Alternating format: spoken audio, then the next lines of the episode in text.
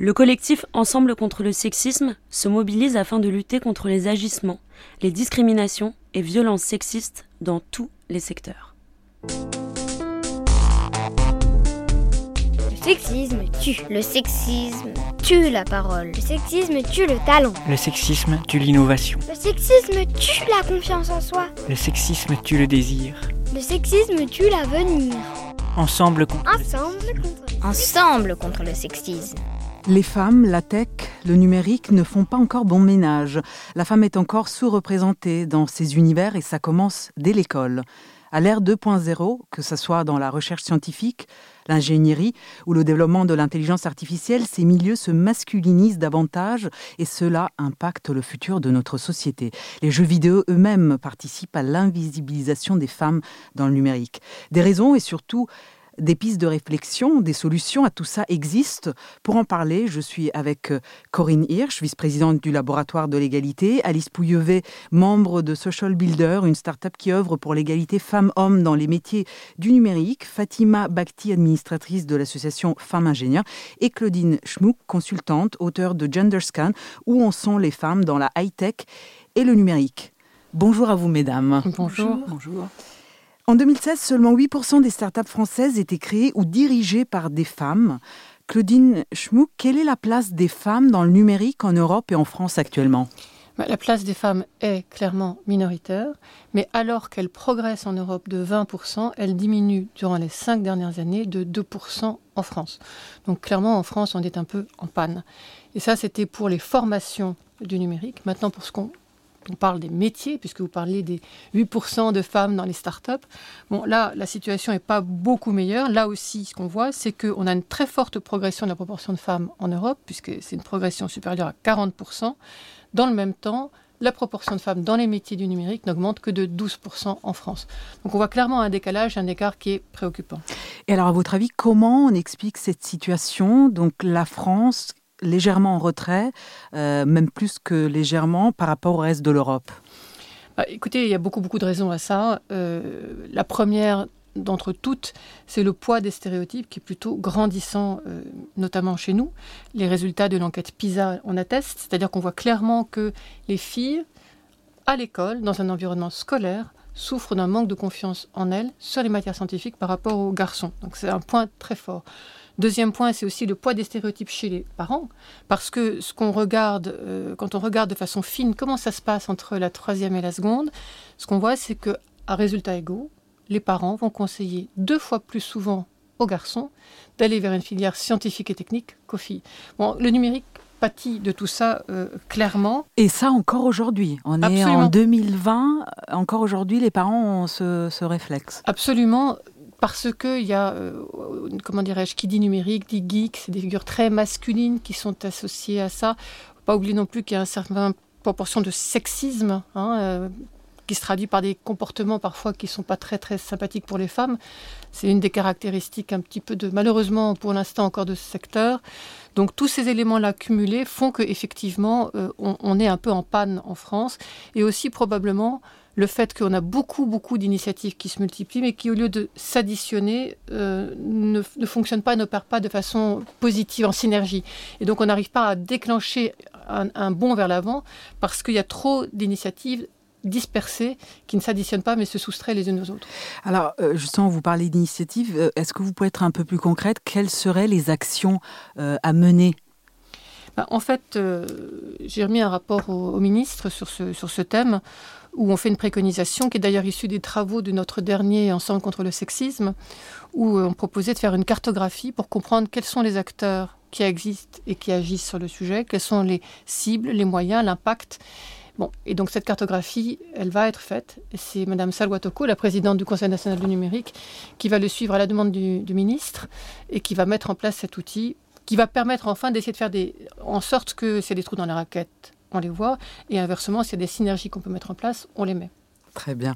Euh, merci Claudine donc pour ce, focus de où on est la France aujourd'hui dans cette sous-représentation euh, de la femme euh, clairement dans le numérique. Comme vous avez évoqué, cette sous-représentation de la femme commence dès l'école. Fatima Bakhti, donc vous êtes administratrice de l'association Femmes Ingénieurs. Quelle est la place des femmes dans les écoles d'ingénieurs aujourd'hui? Alors, il est connu que les filles, elles réussissent mieux scolairement que les garçons. Cependant, la Ah féminisation dans les écoles d'ingénieurs stagne depuis 2013 à hauteur de 28%. Comme le précisait Claudine, il y a trop de stéréotypes qui sont véhiculés par la famille, les jouets, les médias, l'école. Encore trop peu de rôles modèles féminins et finalement, euh, cela impacte sur l'orientation qui devient préférentielle pour les filles vers les filières littéraires, euh, les métiers du tertiaire, la médecine, et finalement les garçons s'orientent vers les filières de la technique. Et précisément dans les écoles d'ingénieurs du numérique, elles accueillent encore moins de filles puisque elles atteignent à peine 10% des promotions. Et, et alors, dans quel poste les femmes ingénieures euh, sont-elles, euh, disons, le, le moins représentées? Alors, une fois dans l'entreprise, une fois diplômées, euh, finalement, les femmes ingénieures, elles vont se heurter au plafond de verre. Et on constate euh, euh, aujourd'hui qu'il y a encore un, très large déficit hein, de, des femmes ingénieures dans les, dans les rôles en direction générale des entreprises et, et des organisations. Et là aussi, euh, cette répartition des hommes et des femmes ingénieurs, elle- va être et elle est liée aux représentations sexuées euh, qui sont faites dans les métiers du management. Encore aujourd'hui. Encore aujourd'hui.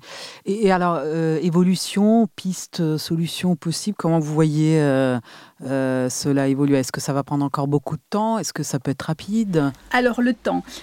Sans aucune action volontariste, eh bien, la parité chez les ingénieurs, elle serait effective que dans un siècle. 100 ans.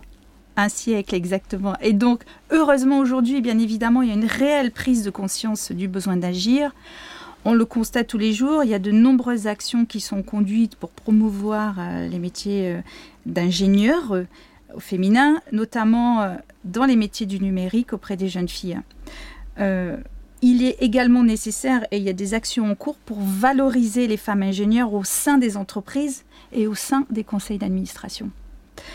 Les associations, les réseaux de femmes, les entreprises, l'État multiplient ces efforts et on constate euh, des programmes spécifiques afin de créer euh, cet environnement nécessaire qui est plus inclusif, plus ouvert et surtout un environnement dénué de sexisme.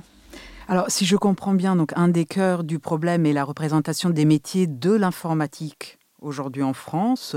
Nous évoquions tout à l'heure euh, dans l'introduction l'univers des jeux vidéo comme une composante donc de la pop culture qui a participé à cette invisibilisation de la femme ou à une représentation sexiste des femmes dans le numérique. Alice Pouillevet, donc vous êtes membre de la startup Social Builder. Si aujourd'hui un joueur sur deux est une femme, ça n'a pas toujours été le cas. Pourquoi? Pour des raisons communes à la sous-représentation des femmes dans les jeux vidéo, mais pour être plus spécifique euh, dans le numérique, pardon, mais pour être plus spécifique sur la question des jeux vidéo, euh, aujourd'hui et pendant longtemps, euh, les sociétés de jeux vidéo vendaient leurs consoles en tant que jouets. Et comme les jouets étaient rangés dans les magasins de manière genrée, on retrouvait finalement les consoles dans les rayons pour les garçons. Je vous invite à prêter simplement attention à la terminologie du mot Game Boy, qui n'est pas Game Girl. Et, alors l'univers euh, de ces jeux vidéo, qui est un exemple très intéressant euh, de par l'image que véhiculent les, avatars, euh, est-ce que vous pouvez nous en dire un peu plus? En effet, l'image véhiculée par les avatars est très intéressant car les avatars aujourd'hui souffrent d'une double objectification. D'une part, on a, une, on a une objectification qui est comportementale avec euh, une masculinité hégémonique euh, des, euh, des caractères du coup masculins, avec des attributs comme la force, le courage. Et d'un autre côté, on a des femmes qui sont plutôt représentées comme passives, de manière impuissante, comme le personnage de Peach dans Mario est un très bon exemple. Mais alors, Lara Croft, cependant, c'est un peu l'exception qui confirme la règle. Oui et non. Euh, Lara Croft, c'est un exemple intéressant car euh, elle a certes été pionnière et ça a été une des premières protagonistes femmes. Elle possède d'un point de vue comportemental euh, des codes habituellement attribués aux hommes, donc le courage, la force, mais son corps est néanmoins hyper sexualisé et elle souffre donc d'une objectification qui est physique. D'accord, donc euh, il y a même des détails qui semblent aberrants, type euh, on peut euh, régler la taille de ses seins, pour l'homme aussi il y a des, choses qu'on peut appliquer. Alors pas pour Lara Croft, mais dans un très bon exemple d'un autre jeu vidéo qui s'appelle Sense Row, où en effet on peut régler la taille de la poitrine des avatars féminins ou la taille du pénis euh, des avatars masculins. Ah, Donc c'est un raccourci heureusement, on peut faire les deux. particulièrement révélateur et problématique sur euh, l'objectification qui est physique. On note cependant que euh, la métamorphose de Lara Croft au fil des années montre une évolution et une prise de conscience de l'importance de ces avatars et du, du rôle qu'ils véhiculent. Alors, euh, on parle de, société, de dimension sociale justement, de ces jeux vidéo. Où en sont-ils aujourd'hui euh, au XXIe siècle, à l'ère 2.0 en effet, au-delà de la, dimension euh, visuelle, il y a aussi une dimension qui est sociale très forte, car c'est la culture même des jeux vidéo qui pose problème. c'est un univers où les chats, les forums sont très importants. Et aujourd'hui, un pseudo féminin reçoit 25 fois plus euh, de menaces, de propos injurieux qu'un pseudo masculin. Waouh, ah oui, encore aujourd'hui. Donc, euh, des femmes euh, se mettent sous pseudo masculin, par exemple, pour éviter ce genre de, de problème. Exactement, ça arrive. Et puis, ça, c'est dans le meilleur des cas, si je puis dire. Sinon, elles quittent le secteur des jeux vidéo de plus en plus, et notamment le hashtag One Reason Why euh, qui a émergé il y a quelques années, euh, a permis de relayer des témoignages de femmes qui expliquent pourquoi est-ce qu'elles ont décidé de quitter le secteur des jeux vidéo. Et, alors pour conclure, pourquoi donc c'est si vital, important, nécessaire que les femmes officient en tant que développeuses dans ce milieu justement? Aujourd'hui, en effet, on a seulement 9% de développeuses. Et au-delà d'une raison euh, évidente de euh, justice sociale, il s'agit aussi d'un enjeu économique. Aujourd'hui, les métiers du numérique sont les métiers euh, les plus, parmi les plus rémunérateurs. Et donc, il est important qu'elles se positionnent à ces postes clés. La deuxième chose qui est très importante, c'est que encourager la mixité et la diversité au sein des équipes créatrices de ces jeux est une manière de rendre les jeux plus inclusifs car euh, ces jeux sont euh, le reflet finalement de ceux qui les conçoivent. Cela permettrait notamment d'évoquer, euh, d'éviter pardon, des jeux comme Rape Day, un exemple très triste qui a émergé l'année dernière, qui était un jeu dont le principe même résidait dans le fait de violer et tuer des femmes. et c'est un jeu qui a été interdit l'année dernière, le 4 mars dernier, mais il avait cependant été développé. C'est incroyable quand même. Waouh Waouh Bon, alors les jeux vidéo sont malgré donc. MeToo, malgré MeToo, le développement d'un jeu comme ça. Malgré Balance Tempore. Et puis ceci est seulement la phase immergée de l'iceberg. Donc euh, les jeux vidéo sont à la fois l'une des sources et des conséquences, on le voit bien, de cette sous-représentation des femmes dans le numérique. Il en est de même pour l'IA, l'intelligence artificielle. Corinne Hirsch, vous êtes la présidente, euh, donc euh, vice-présidente du laboratoire de l'égalité. Où sommes-nous dans, l'intelligence artificielle? Alors, le, numérique, on est habitué, il s'est installé au cœur des entreprises, de nos vies. Avec l'explosion de l'intelligence artificielle, tout est allé très vite et, tout s'accélère. Ce qu'on sait un peu moins, c'est que l'intelligence artificielle, elle fait désormais vraiment partie de notre quotidien, avec euh, des algorithmes qui s'occupent de santé, d'attribution de logement, qui nous aident à conduire les voitures. Et surtout, euh, cette intelligence artificielle, elle sert de plus en plus d'aide à la décision dans des domaines euh, vraiment majeurs pour l'égalité entre les femmes et les hommes au travail, comme euh, bah, des décisions en termes de rémunération, des décisions en termes de recrutement. On a des exemples d'algorithmes euh, qui euh, bah, proposent presque uniquement des CV d'hommes, alors qu'on pourrait attendre une décision plus paritaire. Donc voilà, on, pensait vraiment que le progrès techno allait être neutre et, vraiment s'accompagnerait d'une réduction des inégalités entre les femmes et les hommes, et c'est pas le cas. Sans vouloir provoquer, on, peut se demander bah, si l'intelligence artificielle, elle n'est pas un peu macho quand même. Mais alors justement, ces algorithmes, ils sont faits par qui? Par des hommes, par des femmes, les deux? Ils se nourrissent de, data qui vient d'où? Alors, ils se nourrissent de data, mais avant, faut quand même se rappeler que les algorithmes, c'est un langage, donc ils sont écrits par des humains. Euh, du coup, euh, bah, l'humain étant faillible, euh, ces algorithmes, ils traduisent presque automatiquement les préjugés sexistes qu'on a dans la société. Comme, et voilà, mes consoeurs l'ont dit, bah, l'intelligence artificielle, c'est un secteur largement masculin, donc bah, les développeurs sont en majorité des hommes. C'est pas pour dire que les hommes font exprès euh, d'écrire des algorithmes euh, sexistes, euh, mais comme il y a moins de femmes qui peut-être auraient davantage d'antennes pour surveiller ce qui se passe, on est un peu dans un monde qui tourne dans un entre-soi masculin qui n'est pas favorable à l'égalité entre les femmes et les hommes. Du coup, sur le court terme et sur le long terme, Corinne Hirsch, à votre avis, qu'est-ce qu'on peut faire aujourd'hui? Il faut déjà travailler sur ce qui nourrit l'intelligence artificielle, c'est-à-dire les, bases de données, le carburant de l'intelligence artificielle. Euh, comme ces données, elles reflètent des situations, des opinions passées, euh, eh ben on voit qu'on va reproduire. Et, et l'alerte que le laboratoire de l'égalité veut lancer, c'est qu'on est en train d'encoder les inégalités.